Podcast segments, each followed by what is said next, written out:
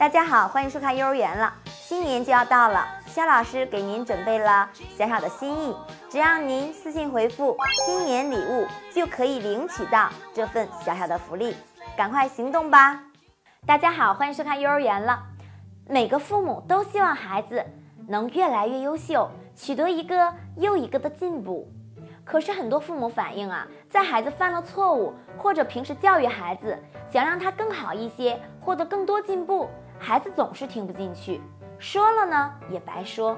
其实呢，孩子虽小，家长在跟孩子沟通的时候呢，也一定要注意方式方法。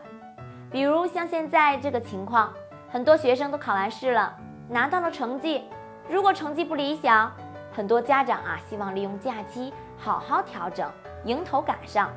可能呢，你利用这个机会会细数孩子很多缺点，也提出很多改进的方法。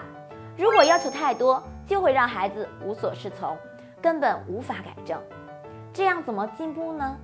因此呢，家长一定要要求少一些，但是要坚持抓住最主要的，持之以恒的坚持住。哪怕只成功了两个，也比多管齐下没有效果要好。还有一点呢，家长需要注意。在教育孩子过程中，家长往往没有提出具体的要求，只会说要加油、要努力、要做得更好。等出现问题了呢，就一味的指责孩子，事后提要求。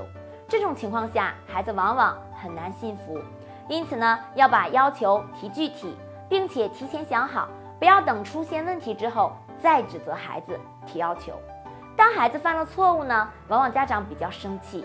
那么在沟通的时候呢，就一定要就事论事，不要带有情绪，也不要进行人身攻击。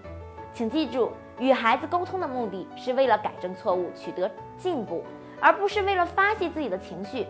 家长永远要记着，自己是孩子的榜样，在沟通时呢，要控制好情绪，也要引导孩子控制情绪。任何不良情绪下的沟通呢，结果往往都是不理想的。想让孩子进步，家长越急，往往就会乱了方寸。